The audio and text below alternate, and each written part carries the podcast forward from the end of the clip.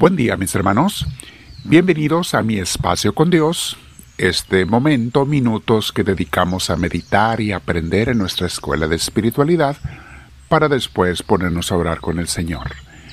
Hoy vamos a hablar sobre cuando me desanimo en el seguimiento de Cristo. Sí, hermanos, a todos nos pasa, a los santos les pasaba. No siempre uno tiene el mismo entusiasmo, gusto, fuerza, energía para seguir a Dios.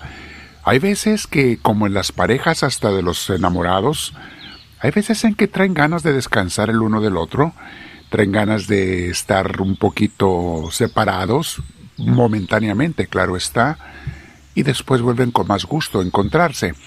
En el seguimiento de Dios nos pasa, somos humanos, a veces podemos desanimarnos un poco, pero sabemos por experiencia, y no solo nuestra, sino de los santos, que nada vale la pena más que perseverar, volver, caminar, seguir a Cristo, porque la otra opción, o sea, el abandonar el camino de Dios, nos lleva a la perdición. Perdemos aquel amor inmenso, lo vamos a extrañar para siempre, para toda la eternidad. No, no vale la pena. A veces nos sentimos desanimados, hay que seguir adelante con la ayuda de Dios, claro está. Te invito como siempre a que nos sentemos en un lugar, con nuestra espalda recta, nuestro cuello y hombros relajados. Y vamos, si tienes audífonos, póntelos, también si puedes cierra los ojos. Vamos a respirar profundo, con mucha paz, deseando llenarnos de la gracia, del amor, de la dulzura de Dios. Pedimos su Espíritu Santo Ven Espíritu Divino, tú mueve cada uno de mis pensamientos, sentimientos, emociones, acciones, palabras, silencios, que todo sea inspirado por ti y que yo te obedezca, Espíritu de Dios. Respiro profundo una vez más, con mucha paz, y al respirar te deseo que entres en mí, Espíritu Divino, te lo pido. No me dejes, no me abandones, porque sin ti no soy nada ni sabría qué hacer en esta vida. Bendito seas, Dios mío. Bien, mis hermanos, vamos a hablar, como les decía, sobre cuando me desanimo en el seguimiento de Cristo. ¿Qué tengo que hacer? Bueno, pues mantenernos en su camino, aunque descansemos, tomemos un descanso temporal. En la vida, mis hermanos, no es lo mismo tener que mantener. Conseguir cosas, empezar un proyecto o tener algo es relativamente fácil. Lo difícil es mantenerlo y perseverar. Eso es lo difícil. Mantenerlo y mantenerlo bien. Eso sí que cuesta tiempo, dinero, energía y esfuerzo. Depende que sea. Y esto, mis hermanos, se aplica a las cosas materiales, eh, se aplica a los puestos mundanos, eh, en el trabajo, en, en la sociedad, en una empresa, en lo que sea, pero de igual manera se aplica al camino de la espiritualidad. Muchos son los que comienzan, pero pocos los que terminan la carrera, acuérdense de eso.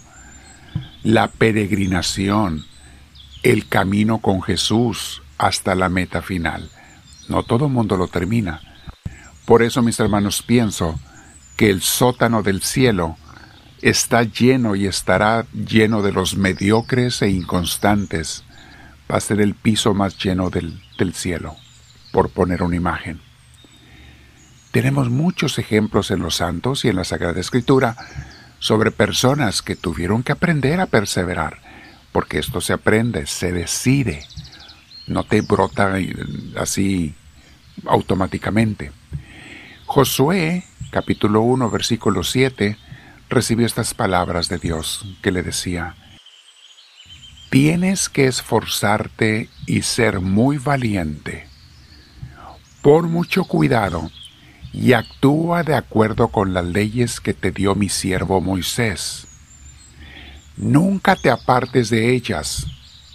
Fíjense mis hermanos, hay veces que tenemos la tentación de apartarnos del camino de Dios recibimos invitaciones, cosas que sabemos que no son de Dios que nos atraen, no te dejes llevar por ello. Nunca te apartes de esas leyes de Dios, le dijo a Josué Dios.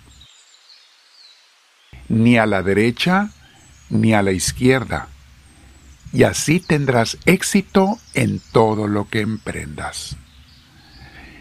Esa es una expresión muy judía, muy hebrea, no te apartes ni a la derecha ni a la izquierda, lo repiten muchas veces, se refiere mantente derechito, no te salgas del camino.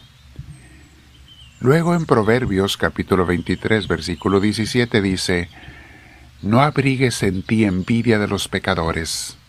Fíjense por qué lo dice, mis hermanos, porque a veces nos dan cierta envidia los pecadores que consideramos exitosos en el mundo, en las cosas del mundo, Nunca envidies esas cosas porque esas no duran, ni traen felicidad, y mucho menos traen vida eterna.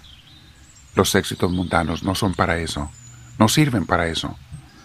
Repito la frase, no abrigues en ti envidia por los pecadores, sino mantente siempre en el temor del Señor.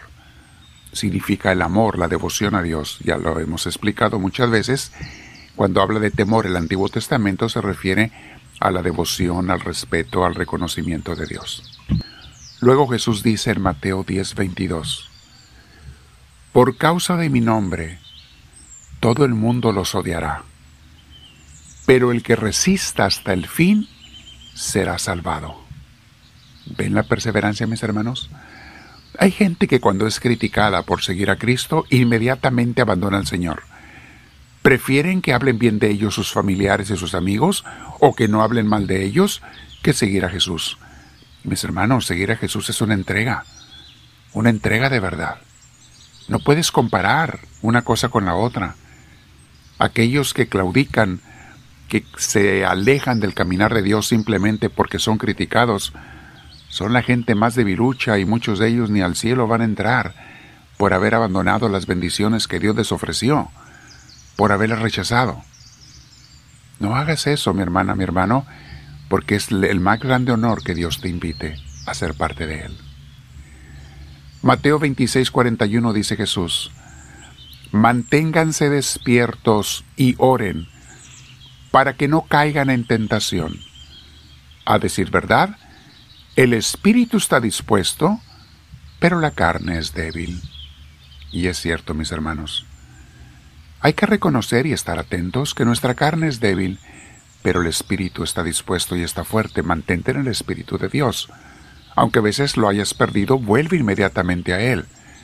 Si pecaste, aunque sea en algo pequeño, momentáneamente pierdes al espíritu, arrepiéntete y vuelve a Él, pide perdón, y nunca te acostumbres a vivir sin el espíritu de Dios como hay tantísima gente.